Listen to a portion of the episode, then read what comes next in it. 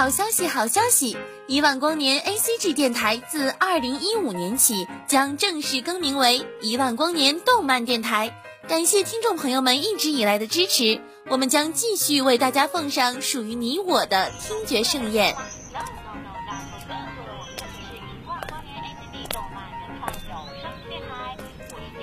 小朋友，你在干什么呀？我在听动画呀。啊？动画还可以听的？一万光年的哥哥姐姐们讲的超棒呢！一万光年动漫电台听得见的有声动画。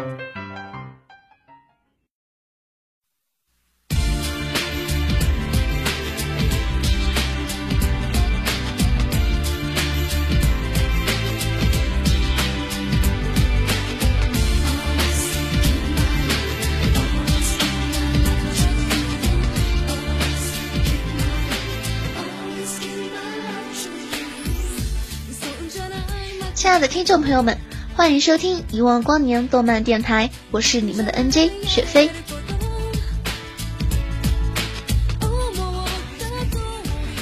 在各大动漫中，无论是治愈还是热血，搞笑还是恐怖，相信都有一个共同点，那就是都有一个男神能够镇住整部动漫。像暖男夏目、励志路飞、高冷沙甸等等等等，不知俘获了多少少女心。哪怕数年之后，我们可能忘了这部动漫所讲述的内容，但他们的男神形象却是永远留在心中。当然，男神圈中最特别的那首屈一指就是柯南君啊，不是因为他堪比现代版彼得潘，也不是因为他是保证各大学渣们不挂科的神器，而是因为他特殊的气场，堪称无敌版男神。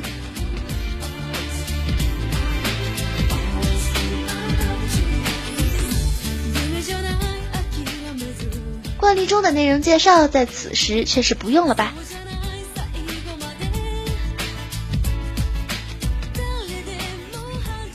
高中生工藤新一在游乐园遭遇的不幸，早已传遍了全球，而不知道江户川柯南秘密的人，也就原作里的那几位了。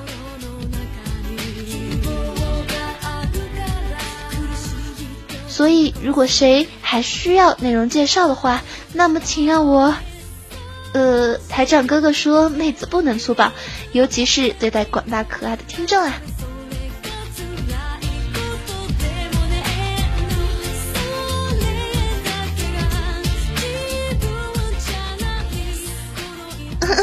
言归正传，之所以说柯南君是无敌版男神呢，其原因有三，下面且听我来细细分解。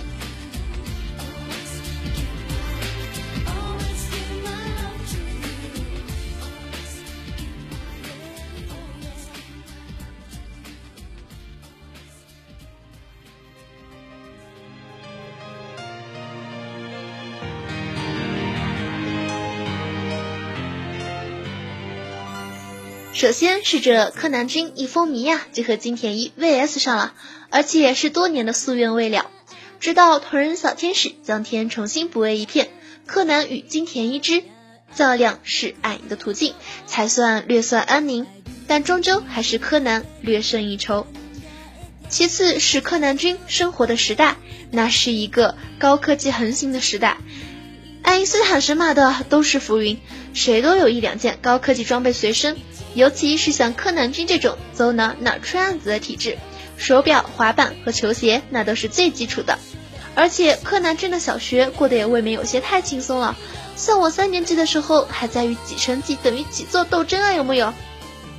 为啥柯南君和他的少年侦探团的小伙伴们可以四处游荡，成天与死人打交道啊？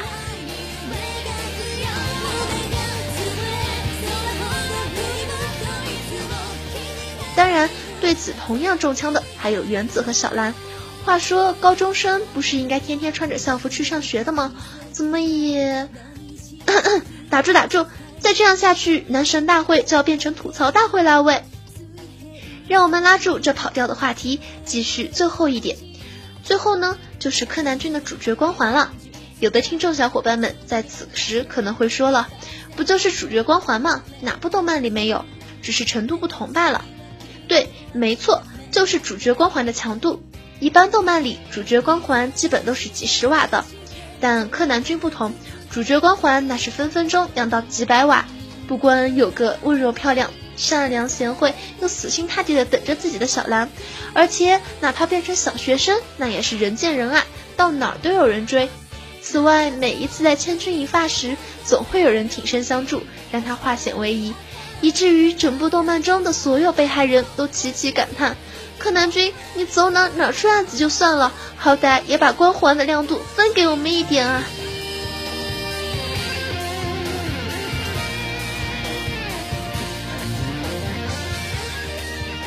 综上所述，基本可以授予柯南君无敌版男神的光荣封号了。但一部动漫中，男神远远不是最主要的，否则编剧们都该哭死在小被窝了。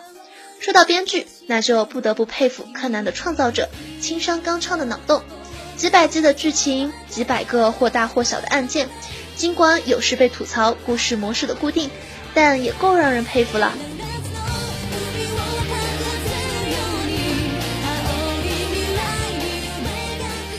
反正要我的脑洞是不够写几百个不同的案件、杀人手法，还有其背后的牵连缘由的。更何况这么多年来，青山老师都在不断的坚持更新柯南，哪怕是在病中。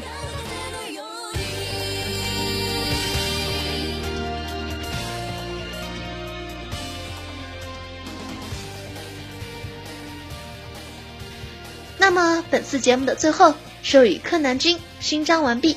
就让我们来替天下柯迷说出共同的心声吧。不错，我们是希望柯南可以尽快有一个结局，用整部动漫来演绎一个案子的谜底。但其实我们也在不知不觉中习惯了等待柯南更新的日子。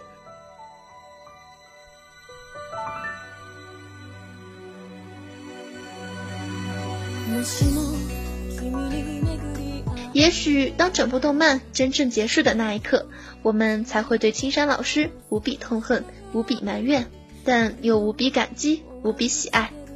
其实青山老师也是男神呢。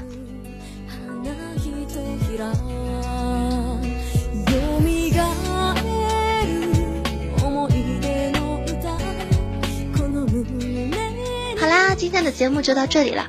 如果你也喜欢我们的节目，欢迎关注一万光年动漫电台，搜索一万光年动漫电台的微博，让我们下期节目再见。